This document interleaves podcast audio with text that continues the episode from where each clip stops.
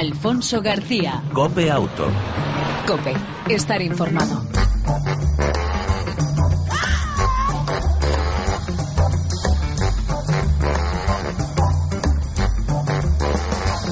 Hola, ¿qué tal? ¿Cómo estás? Te damos la bienvenida a este tiempo de radio dedicado al mundo del motor en las dos y en las cuatro ruedas.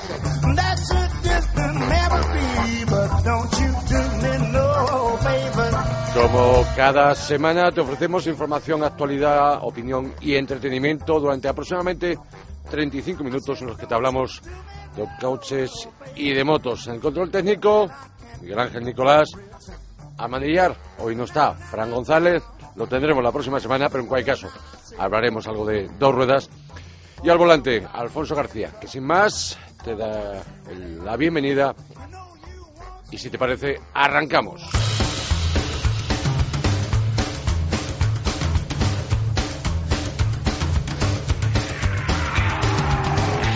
Y lo hacemos con noticias como esta. Volkswagen celebra el 40 aniversario del lanzamiento del Golf, el que hasta la fecha se han vendido más de 30 millones de unidades en todo el mundo, del que se han lanzado siete generaciones diferentes, incluida la última y actual.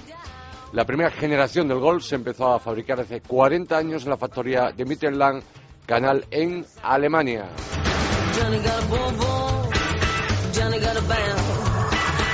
Y el nuevo Cherokee, Jeep, ya está a la venta en nuestro país.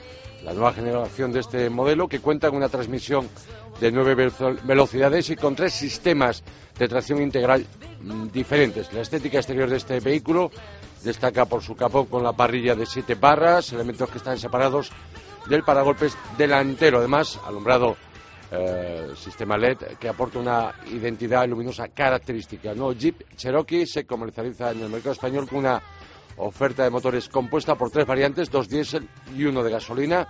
Esta última tiene una potencia de 270 caballos, mientras que las diésel son de 140 y 170 caballos de potencia máxima. Además, los clientes de este modelo podrán escoger entre tres tipos de diferentes de um, tracción 4x4. La primera de ellas es la Jeep Active Drive 1 que permite pasar de forma automática y a cualquier velocidad de dos a cuatro ruedas motrices. La segunda opción añade el control de descensos y la reductora a la anterior.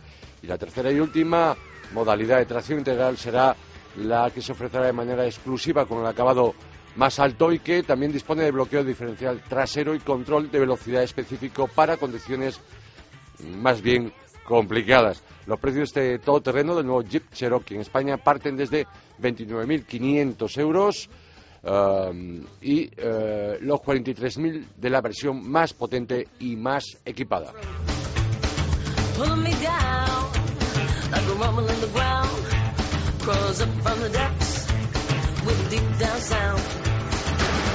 Decía que, por supuesto, algo de ruedas, aunque no esté Fran en esta edición de Copia Auto de esta semana.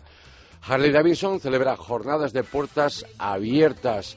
Eh, los concesionarios de la marca en España celebrarán los próximos días 28 y 29 de marzo esas jornadas de puertas abiertas denominadas Open House para los clientes aficionados y amigos de la compañía.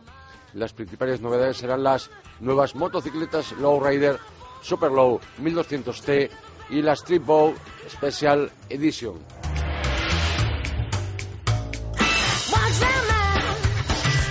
Solo cuatro, una de cada cuatro motos que se ven en España son nuevas. Las eh, matriculaciones de motocicletas nuevas en nuestro mercado, representaron el 27% del total del, eh, durante el pasado ejercicio, lo que supone una cifra muy inferior a la cuota del 54 registrada ya por 1900, 1200, perdón, 1200, 2007, decir 1900, 2007, antes de la crisis económica, según dicen datos de ANESDOR, la Asociación de Empresas del Sector de Dos Ruedas. La patronal además ha señalado que, señalado que el menor peso de los vehículos sobre el total de ventas de motos en España ha provocado que se esté experimentando un progresivo envejecimiento del parque de motos en nuestro país, que en la actualidad tiene una antigüedad media de más de 14 años. Además, eh, explicó que uno de los principales motivos de esta situación um, es la elevada presión fiscal a la que se enfrentan los compradores de motos nuevas, ya que en algunos eh, segmentos eh, este tipo de vehículos puede soportar una carga de impuestos de hasta el 40%, a diferencia de lo que ocurre en otros principales mercados europeos como Alemania, Italia o Reino Unido.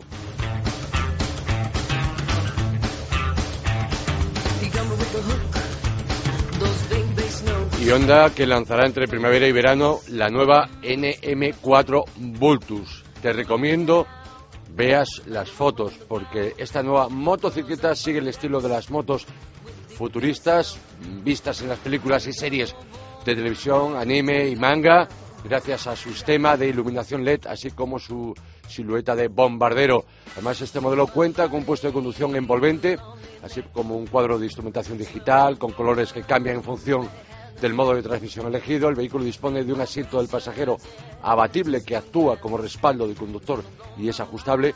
Y esta nueva Honda NM4 Bultus utiliza tecnología de baja fricción, es una motorización bicilíndrica que está asociada de serie con un sistema de transmisión de doble embrague que permite una conducción en moto, en moto, en modo automático y manual con mandos para subir o bajar marchas. Y cerrando ya con estas noticias, y por supuesto también de las dos ruedas, eh, para cubrir el hueco de información que habitualmente nos trae Fran Manillar González, decir que ya está disponible la Vespa Sprint 2014 con nuevo chasis, diseño, llantas de aluminio de 12 pulgadas, nuevos retrovisores, faro inspirado, inspirado en la original, nuevo asiento y nueva altura de conducción, ABS opcional en la 125, mayor longitud y distancia respecto a la Vespa S, luces de día y traseras con tecnología LED, nuevo cuadro de instrumentos, en cinco colores, negro lúcido, monte blanco, rojo, dragón, azul y amarillo, eh, amarillo positano. Precios orientativos, desde la más barata a la 50, dos tiempos, 2.770 euros en blanco, azul, amarillo y rojo. Y luego ya, por ejemplo, la mm, Sprint 50, cuatro tiempos, cuatro velocidades, 2.870 hasta la más cara. La 125 LIE eh, con un precio final de 3.799 euros, siempre, por supuesto, precios de tarifa. Y si te parece, entramos en materia porque vamos a hablar de algo que te interesa y mucho. Alfonso García. Cope Auto. Cope, estar informado.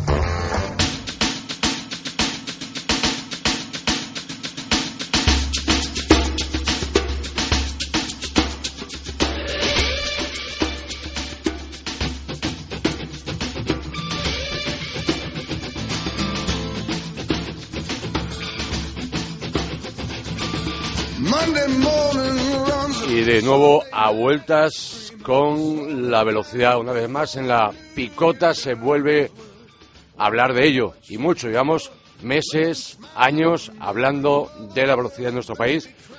Y por qué no, eh, vamos a hablar también de ella porque hemos escuchado estos últimos días eh, bueno, pues eh, informaciones como, por ejemplo, que los accidentes crecerán con el límite de 130 kilómetros por hora cuando se apruebe, ese reglamento general de circulación por parte del eh, gobierno y se aplique en algunos tramos, no sabemos cuántos, ya nos lo dijo Mario Arnaldo en su día, muy poquitos. Pero bueno, en cualquier caso, la información, la polémica vuelve a surgir al respecto. Y bueno, eh, queríamos preguntar y hablar pues con un viejo rockero como el que está sonando. Mario Arnaldo, presidente de Automovilistas Europeos Asociados. Bienvenido, buenas tardes. Muy buenas tardes. Mario, eh, ¿tú crees que los accidentes crecerán con ese nuevo límite de 130 kilómetros por hora? No necesariamente, y yo desde luego eh, no soy de los que eh, de forma dogmática opinan esas teorías, esas ecuaciones que sacan de que aumentando el límite de velocidad pues van a aumentar los accidentes. Yo desde luego no cuestiono que la velocidad es un factor de riesgo, desde luego sin duda lo es, pero esa ecuación que pretenden algunos que a más velocidad más accidentes no siempre se cumple. Y a menor velocidad menos accidentes no siempre se cumple. O por lo menos no se ha cumplido en España. Es decir yo no me voy a estudios eh, de laboratorio o, proyecciones matemáticas sino que me voy a, lo que ha ocurrido en nuestro país y por darles unos datos eh, y por refrescar un poco la memoria. En los límites genéricos de velocidad se introdujeron en España en el año 1974. Eh, las autopistas, el límite de velocidad genérico era, las pocas autopistas que había, era de 130, en autovías y vías rápidas 110, resto de carreteras 90 y travesías y vías urbanas 60 kilómetros por hora. Pues bien, esto que se introdujo en el año 74, dos años más tarde, con motivo de la crisis del petróleo, se redujeron los límites de velocidad y se fijaron en el año 76 a las autopistas se bajó de 130 a 100 kilómetros por hora, lo mismo que en autovías y vías rápidas, el resto de las carreteras quedó igual y en vías urbanas lo mismo. Pues bien, aun reduciendo en 30 kilómetros por hora esos, eh, el límite máximo de velocidad en autopistas, lo cierto es que eh, al año siguiente, el año 76, se contabilizaron 3.000 mm. accidentes más. 3.000 accidentes más. Pero es que esto mismo ha venido ocurriendo eh, pues a lo largo del tiempo. Yo tengo que decir, y además lo que hay que buscar es el tipo de vía, por ejemplo, en autopistas y autovías libres, las que no son de pago, en el año 99, para que se hagan una idea, la velocidad media a la que se circuló en España, y estoy dando datos medidos por el Ministerio de Fomento, la velocidad media real a la que se circuló era de 119,5 kilómetros por hora, se produjeron ese año 7.467 accidentes. Al año siguiente, al año 2000, la velocidad media real se redujo en un kilómetro y medio, es decir, a 118, y en lugar de bajar por esa reducción de la velocidad real a la que se circuló, en lugar de bajar los accidentes, aumentaron en 200. Pero lo mismo ocurrió en el año 2000 con respecto al 2003, y lo mismo ha ocurrido en el año 2006 y el año 2007. Y lo mismo ha ocurrido en la red convencional, por tanto, no siempre esa ecuación se cumple. Es decir, no siempre que se ha reducido el límite de velocidad, pero ya no por una limitación legal, como ocurrió, que en el único momento que ha habido, y desde luego con el 110 no ocurrió eso, ¿eh? y hay otros factores, como influyen las infraestructuras, pues lo que hay que eh, determinar es que no solamente reduciendo el límite de velocidad se pueden reducir eh, los accidentes, porque intervienen otros factores y también, también tengo que aclarar que el hecho de que no se cumpla la ecuación eh, a menor velocidad menos accidentes no quiere decir que a mayor velocidad hay también menos accidentes, es decir, no es eso. Pero ahí influyen otros factores y no solamente esa ecuación que pretenden algunos, y yo desde luego no estoy manejando datos de laboratorio o de proyecciones matemáticas, sino que estoy diciendo lo que ha ocurrido en nuestro país desde eh, que se implantaron los límites de velocidad genéricos en nuestro país. Y además, tengo que dar una última información, y es que la estadística que refleja la estadística oficial de la Dirección General de Tráfico desde hace muchos años no refleja que la velocidad excesiva, no la velocidad inadecuada, que es otro concepto distinto y para eso no valen los radares, sino el exceso de velocidad, es decir, cuando superamos los 120 kilómetros por hora, eso resulta que no está presente, no llega al 3% de los accidentes con víctimas.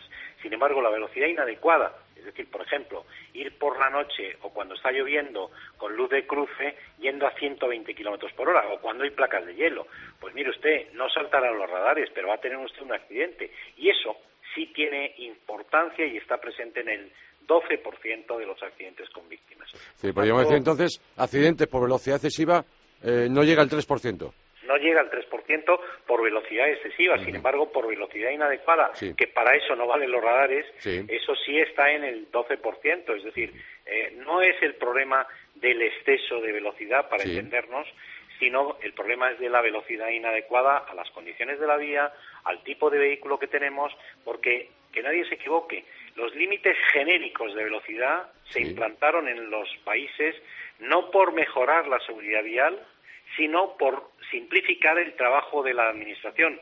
Para que tengan una idea, el último país de la Unión Europea que se añadió a este sistema de café para todos de límites genéricos fue Italia hace pues prácticamente veintitantos años. ¿Y qué ocurrió? Porque antes de esta reforma pues los límites de velocidad en Italia iban en función del tipo de conductor, del tipo de vehículo, si era un utilitario o era un vehículo de alto standing. ¿Y qué ocurrió? Que los carabinieri se hacían un lío con tantas variables para determinar si había exceso de velocidad o no, que dijeron, mire, usted café para todos, aquí límite genérico para todo el mundo. Pero eso no significa que con eso se mejore. Los límites genéricos es una simplificación de la Administración. Aquí lo ideal sería límites específicos a cada tramo concreto, a cada circunstancia concreta, pero eso es difícil luego para la Administración. Y llegará un día en que esto que estamos sacralizando tanto, el exceso de velocidad, se quede, resuelto por el comportamiento automatizado de los propios coches, que el propio coche va a reaccionar y va a determinar la velocidad que en cada momento, en cada tipo de vía, eh, pueda y incorporará limitadores inteligentes, no como los que hay ahora mismo en autobuses y autocares, que eso, claro, el que el corte de inyección en un autocar se produzca a 100 kilómetros por hora y no pueda superar los 100 eh, en una autopista, autovía, vale, pero oiga, y si estamos en un límite genérico eh, específico de 70 o en una vía urbana, ese limitador no vale para nada, porque yo en una vía urbana puedo seguir yendo a 100 aunque tenga un limitador. Por tanto, el limitador tiene que ser, para que cumpla su función, tiene que ser inteligente, que detecte en cada momento y en cada circunstancia cuál es la velocidad eh, que adecuada a la que debe circularse. Bien, Mario, vamos rápidamente, eh, me queda menos tiempo. El Tribunal de Justicia de la Unión Europea, es una noticia que ya conocemos todos, ha declarado que el impuesto de ventas minoristas de determinados hidrocarburos, en vigor en España desde 1 de enero de 2002 al 31 de diciembre de 2012, era contrario al derecho de la Unión Europea. Por lo tanto, estamos hablando del céntimo, popularmente llamado céntimo sanitario en Automovilistas Europeos Asociados, ¿nos podéis ayudar a reclamar ese céntimo sanitario? ¿Cómo? Sí, ya hemos colgado en nuestra página web eh, pues unos modelos y unas instrucciones muy detalladas de cómo hay que reclamar. Eh, hay varios procedimientos, incluso la propia agencia tributaria ya ha colgado en su página web un modelo que a mí me parece que es muy limitado y es además eh, pues tiene demasiadas cortapisas. Yo no sé si es que no quiere alentar a los ciudadanos a que reclamen lo que se ha cobrado ilegalmente. Pero en nuestra página web sí tenemos, y no es verdad que eso que se ha dicho, solamente puede usted reclamar cuatro años, no, eso es por una vía, mm. pero hay otras vías de reclamación que la explicamos detalladamente en nuestra página web y que pueden descargarse gratuitamente y mm, donde pueden tener información específica. Y además, tengo que decir que también se ha dicho que solamente se puede reclamar si hay facturas. No, hay otros elementos de prueba, además de las facturas, que pueden acreditar el que yo he comprado esa, eh, ese carburante en, esa gasolina y donde puedo acreditar la realidad de ese gasto para poder solicitar la devolución. En cualquier caso, por no entretenernos más, en nuestra página web www.aeaclub, mm. terminado en b.org, www.aeaclub.org, eh, ahí pueden descargarse ese, esos distintos modelos que hemos elaborado y que nos parecen adecuados y instrucciones muy detalladas de cómo se puede reclamar ese céntimo sanitario. Eh, por cierto, Mario, una pregunta muy breve. Yo no sé si lo he escuchado, es un bulo, es una mala información, no lo sé. Eh, algo que quizás esté corriendo por las redes sociales. ¿Es verdad que hay alguna comunidad autónoma que todavía está cobrando ese céntimo sanitario o me equivoco? Bueno, yo tengo que aclarar, el problema es de conceptos. Es decir, el problema es que se metió mal para que para hacerlo de una manera muy sencilla que la gente lo entienda. Es como si a ti te vinieran por la calle con una hucha para pedir para una obra caritativa que tú te enternece el corazón y dices, mire usted, para los pobres y tú echas y haces ese donativo, pero luego esos pobres ves que abren la hucha y se van a tomar vinos, ¿no? O puesto en otra manera, eh, que nos han vendido la idea de que era para nuestra salud y para la sanidad y luego resulta que se lo han gastado en mariscadas. Bueno, pues lo cierto es que eso es lo que estaba mal y eh, lo cierto es que aunque luego se podía haber hecho de otra manera sin haber hacer relación finalista entre lo que voy a cobrar y lo que voy a gastar, a para qué lo voy a dedicar, porque lo cierto es que desde el 31, desde el 1 de enero del 2013, existe el impuesto sobre hidrocarburo, el céntimo sanitario, digamos, entendernos, pero se ha hecho correctamente. Por tanto, eh, el problema es, era un problema de concepto que usted, si me pide dinero, no me engañe en el destino que luego le va a dar ese dinero para enternecerme el corazón y decirme no le voy a protestar porque usted me está cobrando muchos impuestos y encima se los gasta en mariscadas o son para que los sobres salgan volando. Muy bien, Mario Arnaldo, presidente de Automovilistas Europeos Asociados. Muchas gracias por atender una vez más la llamada de Copiauto y sacarnos de importantes dudas, sobre todo siempre defendiendo a los que somos conductores en este país. Mario, un abrazo y hasta la próxima. Un cordial saludo, Alfonso. Gracias. Alfonso García. Cope Auto. Cope, estar informado.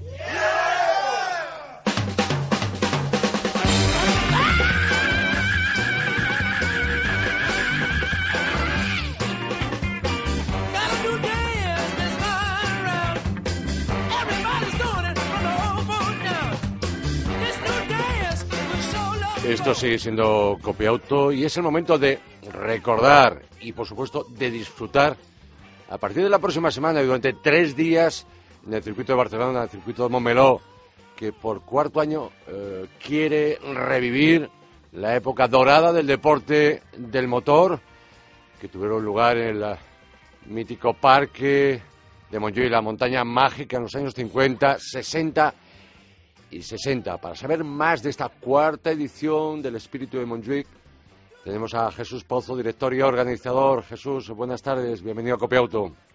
Hola, buenas tardes. Eh, Jesús, este festival, este Espíritu Montjuic, está abierto, por supuesto, a pequeños, mayores y medio pensionistas, ¿no? A todo el mundo.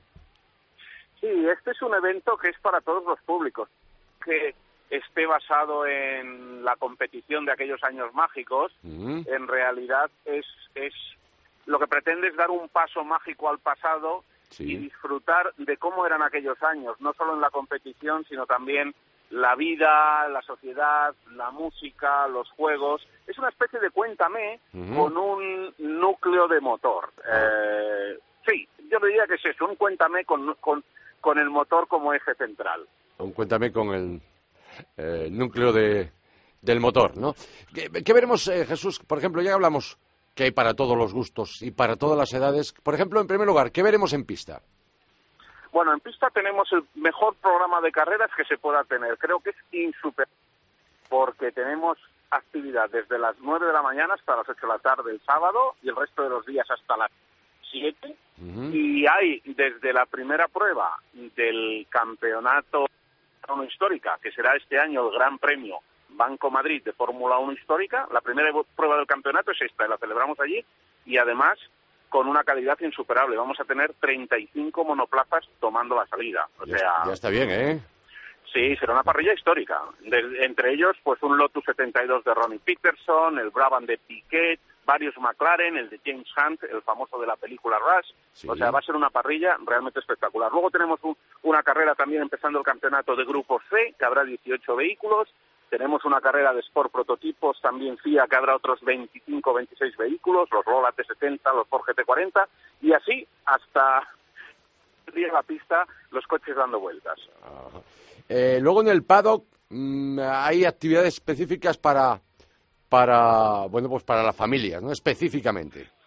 Sí, sí, porque aparte de otras muchas cosas de motor que hay allí, como un concurso de elegancia o como un rally que hacemos coincidiendo con el evento, eh, que vaya con los niños o con, o con la novia o con mamá, eh, desde luego el espectáculo es para todos. Por ejemplo, para los más pequeños tenemos un montón de actividades y de, y de juegos en los que pueden participar, pero tenemos dos cosas muy especiales este año. Por un lado, el homenaje a los payasos de la tele dentro de la carpa del circo de Espíritu de Montjuic. El, eh, ¿Cómo están ustedes? Que todos recordamos, pues los padres se lo van a pasar también como los niños, viendo a, esta a esta troupe de circo haciendo el homenaje a Gaby Fofó, Miliki y Fofito. Y luego, por otro lado, tenemos una exposición muy bonita, que a mí me gusta mucho, que son los coches de Tintín. Porque no sé si sabéis que el, creador de Tintín, Hergé, era muy aficionado al motor casi todos los cómics aparecían varios coches clásicos. Bueno, pues algunos de ellos van a estar allí que la gente los vea. Entonces eso, a nivel de, de los más pequeños, mm, por supuesto hay un tío vivo de la época, Cars, hay un montón de cosas para ellos. Música, por supuesto, en directo, en diversos escenarios, desde disco y algo más, ¿no? Sí, tenemos música en directo. El Espíritu de Montjuic tiene su banda sonora y, de hecho, dentro del Espíritu de Montjuic tenemos la radio Espíritu de Montjuic, la sintonía de los recuerdos, donde se pueden escuchar las canciones de la época, los anuncios, los jingles que se oían en la radio y tenemos en directo siempre música de la época y este año hacemos un especial dedicado especialmente a los bailes de salón, eh, con una pista y, una academia haciendo demostraciones para quien quiera acercarse y aprender. O sea, que quien se quiera animar a bailar, pues eh, bueno, allí tiene el sitio. Bueno, pues para mí es una cita ineludible porque mm, el motor, sea coches, motos, eh, me entusiasma y la música igualmente, por lo tanto para mí es una cita ineludible el, este fin de semana no, el próximo fin de semana. Recordemos las eh, fechas 4, 5 y... Este sí. Sí, 4, 5 y 6 del próximo fin de semana y, y, con muchas cosas más de todo esto que decías, porque tenemos hasta un espectáculo ahí. Sí. Y aviones aparcados en el paddock. El concurso de elegancia con 12 vehículos muy espectaculares, auténticas joyas, obras de arte. Personajes que van a estar allí, pues el, el gran jefe de McLaren cuando... Senna y Pro se peleaban, hasta Gordon Spice, el, que empezó construyendo los Spice y piloto también. O sea, va a ser realmente entretenido. Incluso hay una cosa que a mí particularmente me atrae mucho. Alquila un automóvil clásico de tu elección y sale a la pista con él. Sí, sí, sí. Eh, quien tenga un coche clásico se puede acercar. Hay una entrada especial para salir a la pista y aparcar en el paro. Estar allí y por la, por la tarde, cuando acaban las sale a la pista. Pero si tú no tienes un clásico y dices, me gustaría probar a mí esto a ver qué se siente, pues tenemos allí un punto dedicado a alquilar un clásico. Alquilas el clásico para salir a la pista con él y ver qué se siente. Igual te animas hasta te decides a comprarte un, auto clásico. Pues no estaría mal, no estaría mal. Eh, eh, también presencia de marcas conmemorando años, eh, Maserati, Ibiza, perdón, SEAT, ¿no?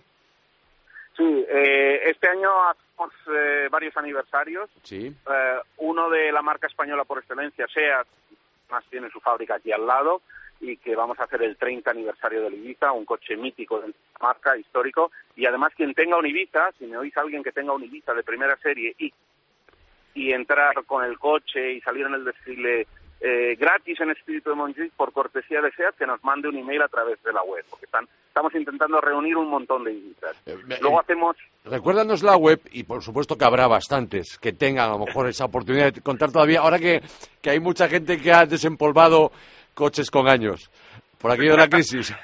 Sí, la web es, es eh, y ahí en los emails que aparecen en contacto nos mandáis los datos del Ibiza, primera serie, y, nos ponemos en contacto para que podáis venir a pasar el, fin de semana cortesía de SEAT. Y además poder eh, estar, rodar por la pista. Sí, sí, la idea es que quien tenga un Ibiza podrá venir acompañado, le, SEAT le mandará un par de entradas de cortesía y el coche pues, entrará, se aparcará en el paddock y al mediodía en el desfile con varios coches del Museo de SEAT saldrán todos a la pista. Bueno, bueno, bueno. Eh, Jesús, eh, me imagino que nos dejaremos muchas cosas en el tintero de ese montón de actividades que, reúnen, que van a congregar muchísima gente eh, durante estos tres días, 4, 5 y 6 de abril, en el circuito de Cataluña, el circuito de Barcelona, el circuito Montmeló. por cierto, donde con motivo de esta cuarta edición del Espíritu Montjuic queréis vivir, hacer revivir también el circuito más antiguo de este país, el Terramar. Sí, sí. Barcelona es una ciudad que creo que es única en el mundo. Tiene tres circuitos de Gran Premio alrededor de ella. Molmeló, por supuesto, el actual, el circuito de Montjuic, y el autódromo de Terramar, que es un autódromo eh, construido en hormigón en 1924 y que existe y está en una sola pieza. Y hay un proyecto ahora para rehabilitarlo y lo tendremos, el, el proyecto lo enseñaremos aquí en, en Espíritu de entonces hacemos un rally que se llama Targa Cataluña, tres circuitos, una pasión, eh, en el cual el que se apunte con su clásico, también lo pueden hacer a través de nuestra web, pues puede rodar en el mismo día en los tres circuitos. Salen de Montmeló, van a Montjuic, dan un par de vueltas, por supuesto con el tráfico de la ciudad, es, un rally de regularidad, se va a Terramar, se rueda también y se acaba rodando en Montmeló por la tarde. Bien, una oportunidad, una oportunidad única. Sobre todo aquellos que nunca hayan estado en el circuito de Terramar. Yo tuve la oportunidad de estar en dos ocasiones y una de ellas rodé con un buen amigo común, con Jaime Sornosa. Tuve oportunidad de rodar ese circuito eh, de Terramar y ver la historia de, este país, la historia de, Cataluña y la historia del circuito eh, más antiguo de este país y uno de los más antiguos de Europa, ¿no? Yo creo que en el mundo, en una sola pieza, eh, con el asfalto o el hormigón original, solo queda este, porque Indianápolis cumplió 100 años hace un par de años, pero Indianápolis ha sido muy restaurado y renovado. Es verdad que está igual el trazado, pero en una sola pieza yo creo que solo queda Terramar. Y, y, si, y si vas allí, en el, en el hormigón todavía se ven las rodaduras sí. la época, que cuando, antes de secar pasó algún coche y se ven allí, o sea, es increíble. Nostalgia, cultura, para pequeños, mayores, es el momento de recordar y disfrutar. Eh, como ha dicho nuestro invitado Jesús Poza, eh, Pozo, perdón, director y organizador del Cuarto Espíritu Montjuic, de un Cuéntame con núcleo de motor, ¿no? Un Cuéntame con el motor como protagonista, para pasar realmente un fin de semana diferente. Un museo de la competición en vivo, oyéndolo como sonaban antes, los olores de antes y ver esas maravillas rodando. Y no en los museos, que en un museo siempre un coche de estos parece un zombie. Jesús Pozo, muchísimas gracias, eh, enhorabuena por esta idea y bueno, creo que no es necesario desearte un año más de éxito con este espíritu de Montjuic. Nos vemos el 4, 5 y 6 de abril en el circuito de Cataluña, el circuito Momelo. Pues muchas gracias a vosotros y por aquí os esperamos. Un abrazo. Abrazo, chao. Chao.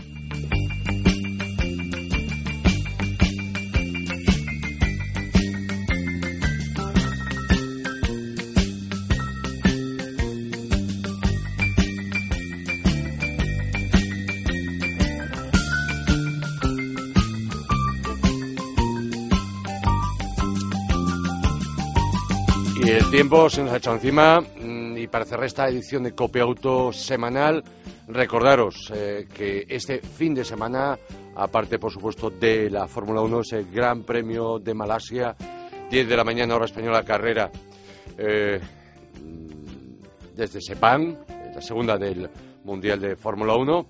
También en Barcelona, este fin de semana, recordar el sábado día 29, el Eco Rally Rack eh, buena, una prueba mm, correspondiente al capato español de catalán eh, de bueno de rallies de regularidad y de consumo para diferentes vehículos desde cogas, electroseries, híbridos, gasolina, diésel y otros vehículos ecológicos como puede ser bueno pues los, los eh, de gas, GLP, GNC. Bien, una cita realmente interesante en la ciudad condal a partir de las 11 de la mañana y hasta las 6 de la tarde, con un recorrido desde Barcelona hasta el circuito de Cataluña. También otra cita interesante, seguimos con salones este fin de semana, en concreto desde el día 28 hasta el día 30 de marzo, la nueva edición del Salón de la Moto, después de seis años de ausencia, un Salón de la Moto en Barcelona, una cita realmente muy interesante con novedades importantes de la mayoría de las marcas donde no solamente se van a poder ver, sino también probar las motos. En concreto, en el recinto ferial de la Farga, del Hospitalet en Barcelona. Eh, ya hablamos la semana pasada aquí en Copia Auto de ello. Y, por supuesto, muchas actividades paralelas. Y, por último, desde el jueves, eh, realmente desde el viernes y el sábado, en Canarias arranca el Campeonato España de Rallys de asfalto. Eh, con un clásico, el Rally Islas Canarias, la 38 edición, ya también llamado Rally Corte Inglés, y quien tenga la gran suerte de estar por allí, o si no, de verlo a través de televisión, pues aparte de los eh, pilotos habituales a Campeonato de España, de Rally Asfalto, Campeonato de Europa, estarán figuras como el que fuera campeón del mundo, Juha Cancunen, con Citroën Sara World Rally Car, o mm, eh, Didier Oriol, también con World Rally Car, también fuera campeón del mundo, Luis Monzón, el canario, actual campeón de España con Mini Cooper, Fernando Catevila, Copi Catevila, con el Ford Focus RS, Antonio Ponce, Sebi Ponce, un largo, larguísimo, etcétera. Una cita para no perderse. Qué suerte no poder estar este fin de semana en Las Palmas para seguir este Rally Islas Canarias. Y sin más, estas son las citas para fin de semana en el mundo del motor. Nos vamos.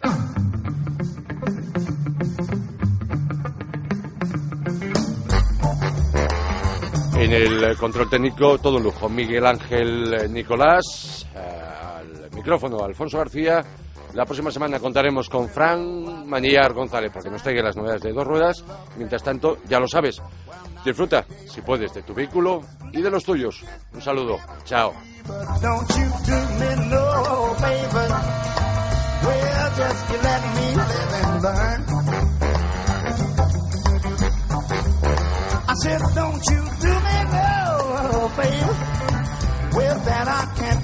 Now,